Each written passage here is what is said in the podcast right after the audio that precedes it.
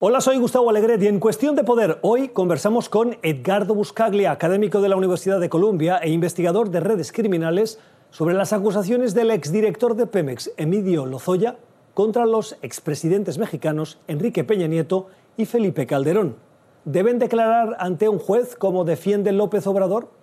Hay que asegurarnos de revisar las contrataciones públicas que beneficiaron a la empresa Odebrecht, no importando no importando quién presidía el país, sea Peña Nieto, sea Calderón.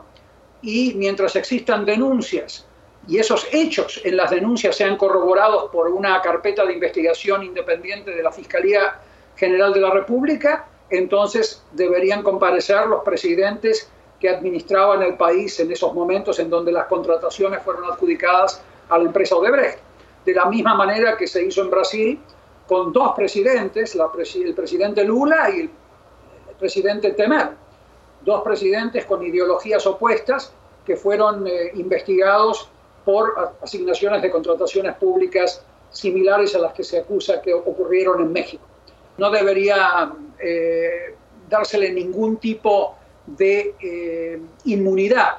o de fuero, como dicen los mexicanos, a expresidentes que ya no están en el poder. Por lo tanto, deberían comparecer como comparecieron en Perú, en Brasil, en Panamá, en, en, Argentina, incluyendo la vicepresidenta de Argentina está compareciendo en una causa de corrupción, mientras ella está en el ejercicio del poder en Argentina. O sea que no hay ninguna razón en México para que expresidentes no brinden testimonio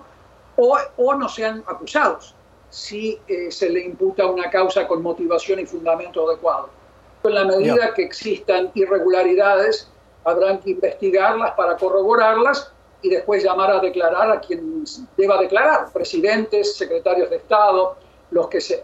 Así que eh, hoy tenemos, en el caso de Peña Nieto, ya una denuncia hecha por el exdirector de Pemex, que también está acusado